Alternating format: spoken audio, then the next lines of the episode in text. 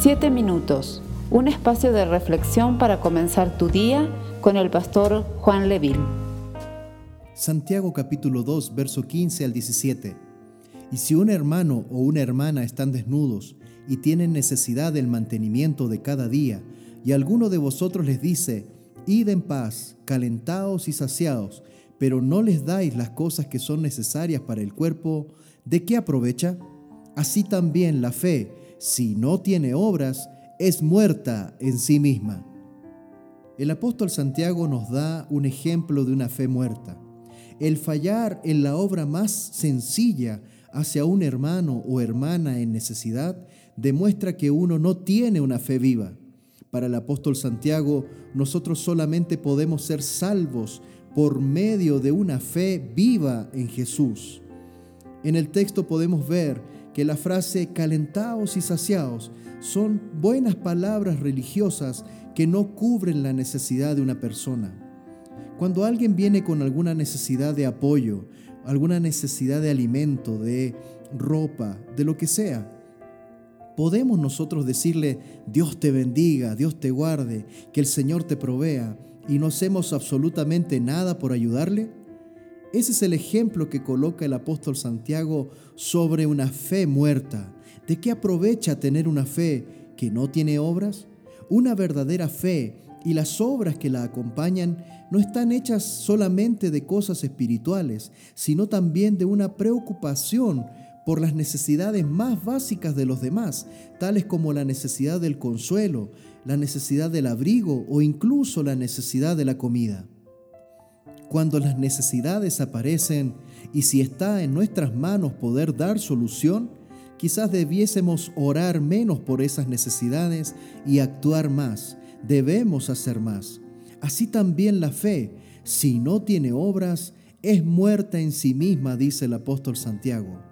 Esta es la primera vez que Santiago habla de una fe muerta. La fe por sí sola nos salva, pero debe ser una fe viva. Una fe viva es simplemente una verdadera fe. Si en verdad creemos en algo, entonces seguiremos y actuaremos de acuerdo a lo que estamos creyendo. En los evangelios nos encontramos con historias muy interesantes de Jesús. A Bartimeo el Señor le pregunta, ¿qué quieres que haga? viendo que era un ciego, viendo que tenía la necesidad de ver. El ciego Bartimeo le responde, Maestro, que recobre la vista. Y Jesús le dijo, Vete, tu fe te ha salvado. Y enseguida recobró la vista. Como podemos ver, el Señor no se fue de ese lugar sin antes suplir la necesidad de Bartimeo.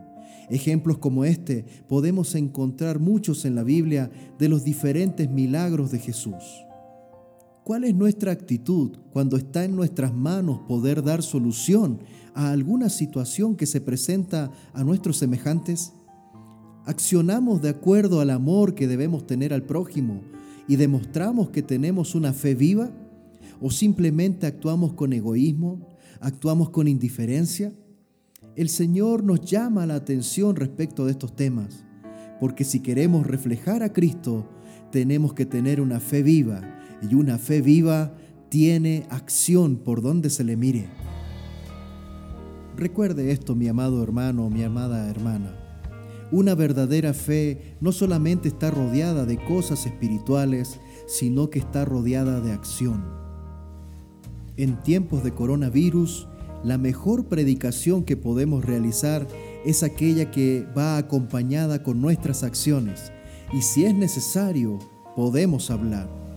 No sacamos nada con hablar y hablar y muchas veces llenar de palabras religiosas a las personas que están cerca nuestro, pero cuando se trata de cubrir necesidades, cuando se trata de ir a la acción, nos alejamos y no cumplimos con el rol que el Señor nos ha puesto aquí en la tierra. Recuerde, usted es sal y luz de este mundo. La sal, si no tiene sabor, no sirve para nada. La luz, si no puede alumbrar, tampoco sirve para nada. Por lo tanto, usted es llamado a reflejar la gloria y la luz de Cristo en medio de todas las personas que le rodean. Tenga presente esto. La fe sin obras es muerta. Esperamos ser de bendición para tu vida. Comparte este mensaje con familiares y amigos. Que Dios te bendiga. Sé que aquí estás